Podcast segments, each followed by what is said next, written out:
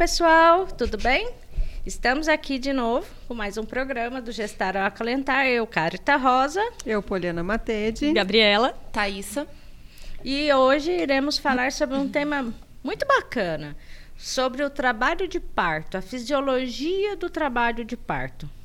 Thaísa, começa descrevendo pra gente como que é isso? Como que é esse início do tra... como é essa mágica? É uma mágica. então, uma coisa que eu sempre falo lá no consultório é o seguinte: o trabalho de parto não é igual acender e apagar uma luz, não é igual um interruptor que você está lá plena, de repente está bombando de contração, né?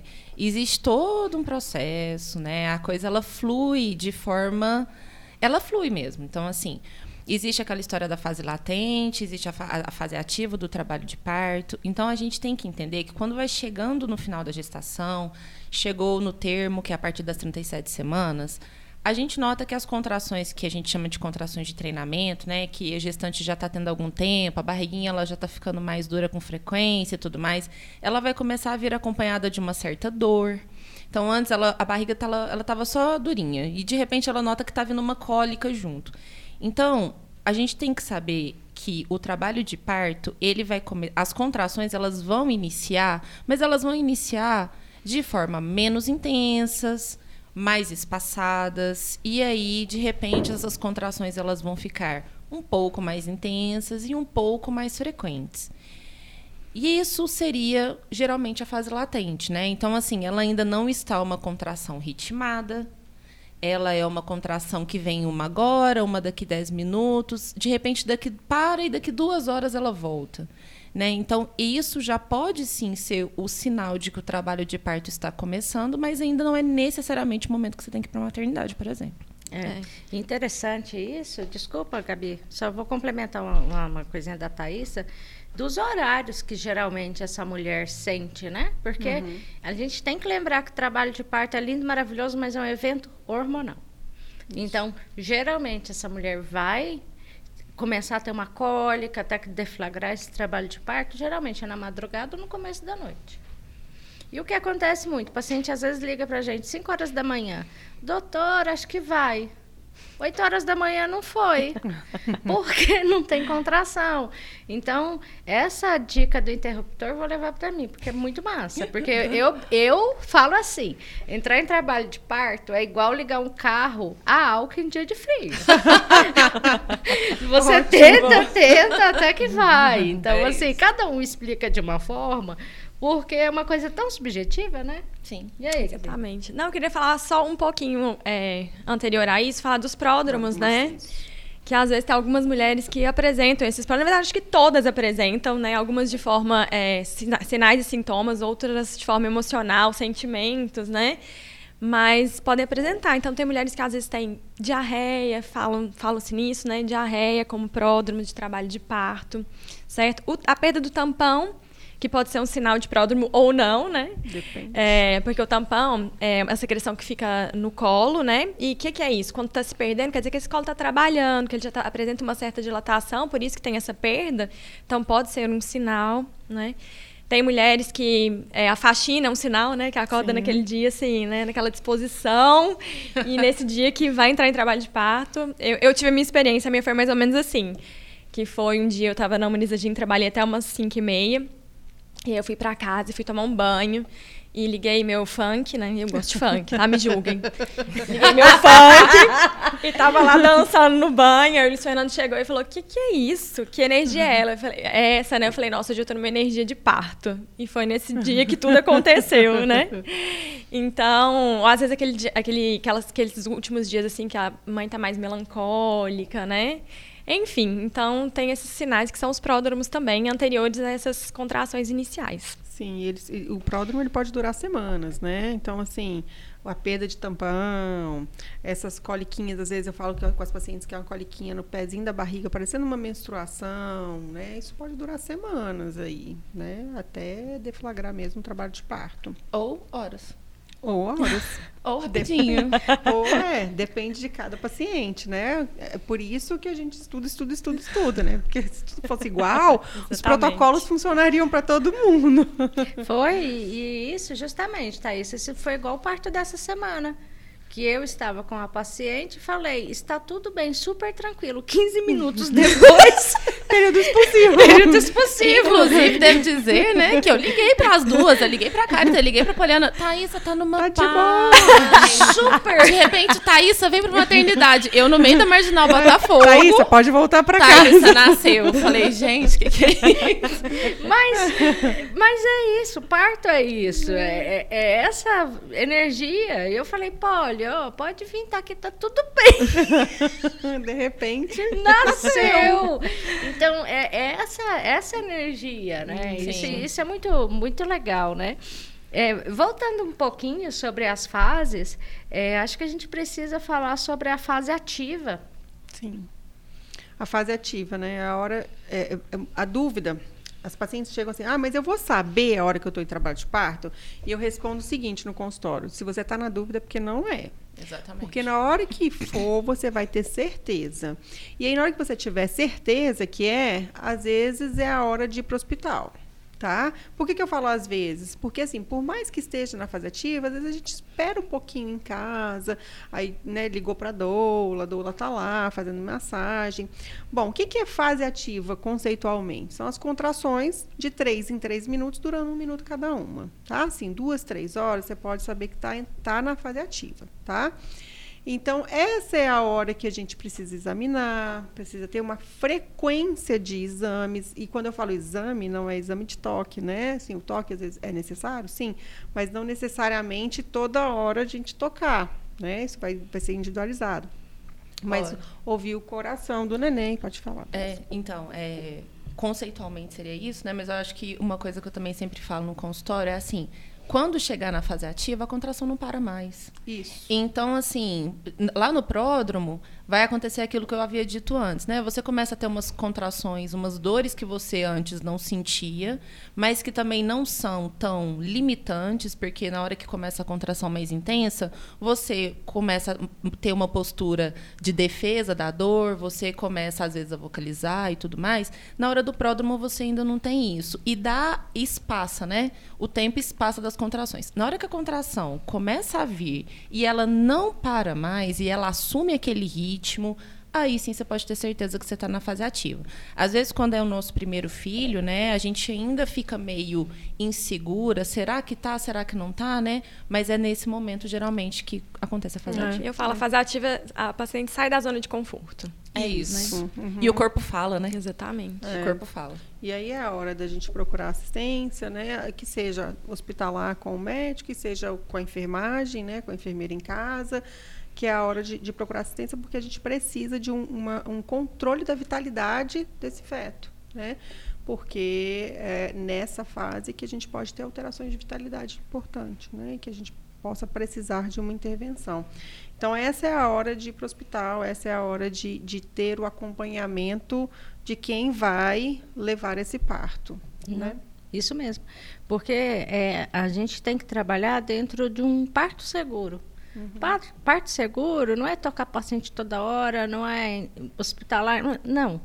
Parto seguro é você monitorar a mamãe, medir pressão, olhar esse bebê, ver a frequência com que ele está batendo, né? Ter uma moni monitorar esse bebê antes, durante e depois da contração e fazer uma ausculta desse BCF longa, observar, fe- ser mais mais enfático nessa hora, né? A gente aqui trabalha da mesma forma, então a gente, eu falo, a gente é a louca do BCF. A- O BCF tá escrito, é para ver de meia e meia hora. Tá aqui na minha Não testa. sei. Louca do BCF. Louca do BCF. Eu tenho três sonar dentro da bolsa, porque me dá até palpitação de eu pensar que num parto vai acabar minha pilha. Porque tem que ver de meia em meia hora, mas eu vejo a cada cinco minutos, não sei. Olha, que, que Bateu- coisa mais gostosa de que eu vi o coraçãozinho batendo ali, né? Não, e e- no expulsivo, você tem que ouvir esse BCF com frequência, porque às vezes você precisa fina- finalizar esse parto com um vácuo, com um forceps, porque esse bebê está fazendo uma, uma contração persistente. Pode ser um bebê que, que tem a sua vitalidade é, Alterada. alterada. Então, isso faz diferença. É para isso que o médico está lá. Uhum. Não para atrapalhar a mulher, ele está lá para poder fazer o melhor. Dar segurança. E dar segurança. E eventos adversos acontecem, complicações acontecem. Estamos lá para tentar minimizar esse risco. Não, e essa é a nossa importância, né? De estar do lado da paciente, avaliando o bem-estar materno, fetal, né? Ouvindo o coraçãozinho do bebê e tudo mais.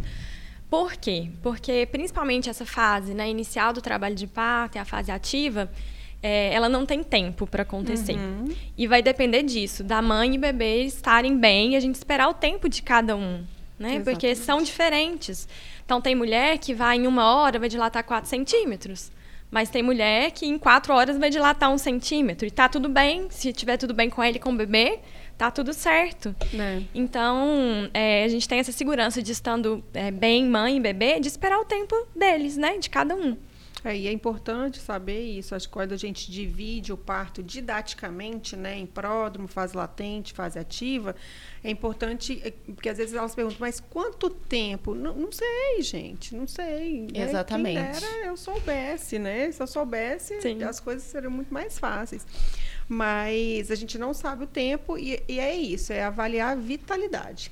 Vitalidade preservada é parto que está continuando. Vida né? que segue. Vida que segue. Inclusive, é, é bom desmistificar isso, porque os livros, né, quando a gente lia lá nos livros da obstetrícia antigos que falavam do, do, da fase ativa evoluir um centímetro por hora, Isso. né? Inclusive os partogramas antigos, né? Tinha toda essa, essa questão para a gente poder documentar, tocar a gestante a cada uma hora para ver se está evoluindo um centímetro por hora, se não tiver, dar um diagnóstico de desproporção.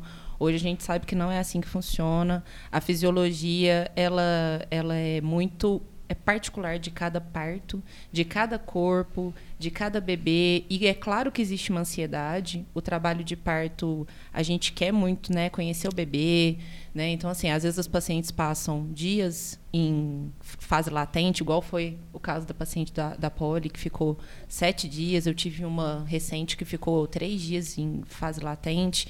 E aí fica aquela coisa, ai, tá demorando muito. Ou então chega um trabalho de parto, a paciente chega lá com 6 centímetros, dá 4, 5, 6 horas, tá com 7. Não, mas tem alguma coisa de errado. Não, o tempo é do bebê, não é o nosso, né?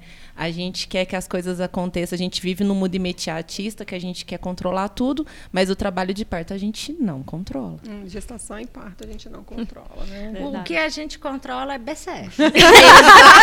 Exatamente. É e nem desfecho de parto, né? Exatamente. Eu, eu tô aqui pensando, Thaís, no nosso, um dos nossos últimos partos, que foi uma indução, a paciente entrou em trabalho de parto, dilatou, era um bebê que estava alto, começou a ter a vitalidade alterada.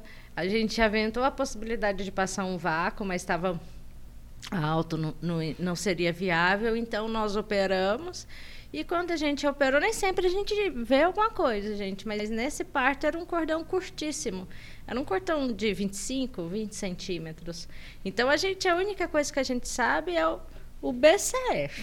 É isso. Como vai é ser o parto, é, a gente exatamente. não sabe. É que a gente Mas controla. a gente está preparado para que seja um parto vaginal, um parto vaginal assistido, um parto cesárea. Nós estamos preparados. A gente uhum. tem tudo isso dentro da nossa bagagem. Uhum. Mas a gente espera que seja com menos intervenção e o mais fisiológico possível, né? E é, tempo, fala, mantendo o papo sobre tempo de parto, né? É, o tempo nem sempre é só orgânico, né? A gente tem, né, o partograma, a curva de Zang, né, que hoje que é o que a gente segue. É, mas isso tudo é orgânico, né? E a gente não pode esquecer que o, o, o a mente, né? Lá a Carta falou lá num podcast anterior que a gente tem que cuidar do corpo, mente e alma. A mente ela pode atrapalhar fica pesado, mas a mente pode Sabotar. influenciar no tempo desse parto, né? É, então, assim, eu estou ansiosa, eu tenho liberação de adrenalina e tiro a ocitocina da jogada. Então, o parto fica um parto mais arrastado mesmo. É, eu lembro que no meu parto, né, quando minha mãe estava me parindo, ela parou a dilatação com 6 centímetros. Então, eu carreguei isso dentro de mim de alguma forma e chega no meu... No, quando eu estou parindo, lá 6 centímetros eu travo. Então, tem toda essa, essa carga, né, essa bagagem bagagem emocional que a mulher traz e que pode influenciar nesse tempo de parto também.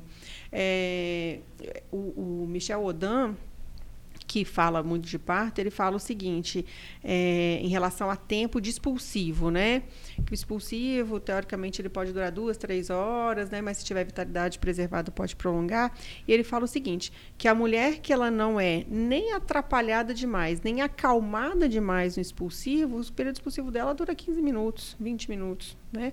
Mas se eu tô lá tentando salvar essa mulher, porque muitas vezes a gente tenta salvar, né? Porque ela está com dor, então eu quero salvá-la. E aí eu acalmo demais, eu tenho um expulsivo maior. Ela vai ficar mais tempo naquele expulsivo porque eu estou atrapalhando essa fisiologia né, hormonal dela. Olha, só uma observação. A gente às vezes está tá, tá pensando em coisas assim. É, muito complexas. Sabe uma coisa que é muito comum, que atrapalha essa, essa mulher é quando ela já tem filhos. Uhum. Ela fica preocupada com quem que deixou, o que, é que vai comer, qual é a roupa que vai vestir, quem está cuidando. Nossa, não sou eu. Então, a mulher que tem já é o segundo, terceiro filho, você vê que ela, ela quer parir, mas ela está pensando em casa no outro filho. Exatamente. Isso é, dói o coração da gente, né? É. Mas é uma coisa que, é, é que acontece, essa, essa esse sentimento. Ela tá ali, mas a cabeça dela não tá, uhum. tá, porque ela tá pensando nos outros filhos. É, Mãe é materna. é fantástica. A culpa materna. Eu tive uma, uma paciente que pediu para ligar para os filhos, ela estava no expulsivo. Sim, eu lembrei dela. É. A culpa materna vai estar tá sempre aí, né? Tanto que é louco, né? Mãe. Tá lá no expulsivo. Liga, liga pro meu filho. Filhos. Comeu. O que, que, você comeu? e, e, foi bem isso, né? E foi tão bonito. Foi. E depois disso, parecia que tá pra, esperando só aquela ligação. Desligou. A Bora correria, centro cirúrgico, nasceu. Porque mãe, gente, mãe é fantástico. Mãe Mãe é, é inexplicável. É, é, é um deslumbre. Então, esse sentimento é, da maternidade, ele é, ao mesmo tempo que é lindo e maravilhoso, mas vocês que já têm bebês, vocês são, entre aspas, né? É, corajosas, né? Mas chega um momento que você fica ali naquela ambiguidade. Meu Deus, uhum. faço isso ou aquilo, o que é que tá mais certo? É. Eu tô aqui parindo, mas eu tinha que estar tá lá com outro. é isso mesmo. É, e lembrar que corajosa não é ausência de medo, né? Porque a gente vai com medo mesmo. Vai com medo mesmo. Vai com medo mesmo. É isso. Vamos pra sinuca de bico agora? Ixi. Eita. É... Joga pra, pra Gabriela. Vocês adoram uma polêmica, né? É claro, é. A bolsa rota. E, aí? e a bolsa rota? Tem que internar, tem que induzir, é trabalho de parto. Nasce no táxi? Eu preciso de. Igual a novela romper, da Globo. É, romper a bolsa para entrar em trabalho de parto. E aí? E aí? Gabi? Olha, é, o trabalho de parto pode acontecer, né? Não necessariamente a bolsa tem que romper para que ele aconteça, né? E romper a bolsa também não é uma indicação de internação hospitalar é, como nós conduzimos, né, nossa equipe, em relação à bolsa rota, a gente falando assim daquela paciente que está lá assistindo Netflix de boa na casa dela e ploc, né, a bolsa rompeu. É, então a gente gosta de examinar esses pacientes, né, para ver como que esse bebê tá, a cor desse líquido, que é importante, né? Então esse bebê estando com uma boa vitalidade, líquido claro, a gente conversa com a paciente sempre, né? A gente conversa com a paciente o que, que ela quer, qual que é o desejo dela, o que, que ela que, que, que se espera, né? E dentro das possibilidades, o que ela escolher e achar melhor. É, mas a gente sabe que a bolsa rompeu nas primeiras seis horas, a grande maioria das mulheres entram em trabalho de parto espontâneo, né? Quem não entrou nessas seis horas, nas, nas próximas 24 horas vão entrar. É, então, a nossa orientação para as pacientes, se elas se sentirem seguras em relação a isso, é ir para casa e aguardar 24 horas esse trabalho de parto, que na grande maioria das vezes vai acontecer. É, e após essas 24 horas, a gente pensa numa forma de indução, uma intervenção hospitalar. Uma observação. A Gabi fala assim: a gente manda essa paciente para casa e 24 horas depois a gente propõe outra coisa. Não é assim. A gente vê É a paciente a assim. cada seis Ah, horas. sim. A gente pede para ir no consultório, ou a gente vai até a paciente. Não é, ai, doutora, rompi minha bolsa. Ela vem, a gente examina, a paciente segue. Não, a gente a partir Acompanha do a momento, paciente, com certeza. É, é, de- vamos descrever, acompanhar. A gente prega na paciente. Sim. As loucas do BCF, por quê? Porque é um momento que é importante. A gente tem que lembrar, a bolsa rompeu, pode ter um prolapso de cordão, Sim. Isso. né? Pode ter uma infecção do líquido. Então, a gente precisa monitorar a paciente. Então, não é simplesmente minha bolsa rompeu, vai para casa para 24 horas. É, porque a gente já tem dentro da nossa estrutura, fica tão é, automático que a gente fala assim, parece que a paciente ficou sozinha. E não é. É nesse momento em que ela precisa ser mais examinada. Examinada não é toque vaginal, examinada é ver, avaliar a vitalidade fetal. E uma outra necessidade é bolsa rota com cotonete positivo, que é o streptococcus. É importante internar e fazer antibiótico. A gente vai com suavezinho, para quem é, se esqueceu, não sabe o que é, o suave é aquele cotonetezinho igual do Covid, que todo mundo fez várias vezes, né? Só que você faz com meio de cultura é, próprio, colhe a secreção da vagina, secreção anal e encaminha para o laboratório. Então, isso é uma maneira que a gente tem de, de fazer rastreio. Né? Se essa paciente com a bolsa rota positiva, a gente precisa, Precisa- fazer antibiótico. né? Precisa fazer antibiótico. Precisa iniciar a indução? Pode ser que sim, pode ser que não. Vai depender do que você com- colocar para aquele casal. Se estiver tudo bem e for apenas o estrepto positivo, você pode esperar 24 horas. 96% dos partos se deflagram nas primeiras 24 horas. Porque esse tema da bolsa rota e trabalho de parto espontâneo, a gente pode ficar aqui cinco dias falando dia e noite que a gente vai sair sem uma conclusão. Isso é tema de, de, de congressos e alguns acham que tem que induzir imediatamente, outros acham que pode esperar. E a gente chegou no meio termo do que a gente trabalha. Na Humaniza, o que, que nós fazemos quando é paciente bolsa rota? A gente espera 24 horas. Está tudo bem, a gente espera 24 horas. Não entrou em trabalho de parto, a gente começa a indução. Ah, doutora, mas eu quero esperar cinco dias. Olha, poder até pode, mas não é assim que nós trabalhamos. A gente mostra. Porque quanto mais tempo se espera com a paciente com a bolsa rota, você aumenta a chance de infecção. Então, a gente está finalizando um pré-natal, e a gente quer, óbvio, um êxito positivo. Dentro de tudo que tem na literatura, nem induzir imediatamente, nem esperar X dias. A gente colocou desta forma, né, o nosso trabalho, porque a gente tem que ter um padrão entre nós. Então, simplesmente isso. Gente, medicina não existe o certo ou o errado. Existem os caminhos a serem É. seguidos. E aí a gente vai colocando e decidindo todo mundo junto, Tem né? que pesar risco-benefício. É, família Então, e nós. E a gente pergunta para a paciente: olha, sua bolsa rompeu, tá assim, assim, assim. O que você quer? Ai, doutora, eu queria induzir, eu tô cansada. Ok, tá tudo certo. E outra coisa, a gente está atualizando também constantemente. Pode ser que, né, daqui um mês seja diferente nossa conduta, Sim. né? Sim. Hein, deixa eu perguntar uma coisa, Thaísa. É, aí tá lá, a paciente rompeu a bolsa e vem a sogra para você e fala assim, doutora, mas e o parto seco, doutora? Não é? E aí?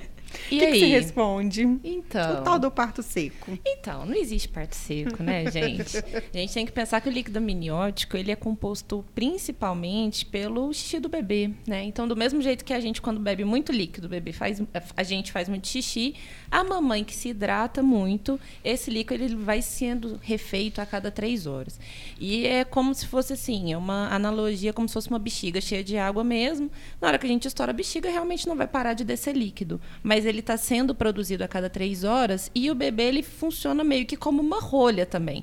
Então ele não vai conseguir eliminar 100% daquele líquido. Sempre vai ficar aquela quantidadezinha basal ali que vai sendo refeita. Então, tanto é que existem alguns casos de rotura prematura da bolsa em bebês muito prematuros né? Assim, às vezes uma mulher rompe uma bolsa com 30 semanas e como o bebê é muito prematuro e tá tudo bem com ele, apesar de ter rompido a bolsa e tá tudo bem com a mãe, a conduta é a gente aguardar para que o bebê possa nascer com as melhores condições, porque com 30 semanas, por exemplo, ele é muito prematuro. Tem mulheres que chegam ao termo né? Então, elas chegam a 37 semanas com a bolsa rompida com 30 semanas. Então, não tem como esse parto ser seco. Esse líquido ele vai sendo refeito.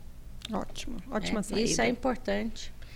É importante ter essa orientação e, e a paciente fala assim, ai, doutora, não para de sair líquido. A gente tem que falar, graças a Deus. Que bom. Esse líquido, o rim está funcionando. Esse líquido, ele, ele lava essa vagina, né? Não deixando as bactérias da vagina invadirem o útero, né? Porque é tão interessante a natureza. Nosso útero é estéreo, mas nossa vagina é. tem uma fauna e uma flora.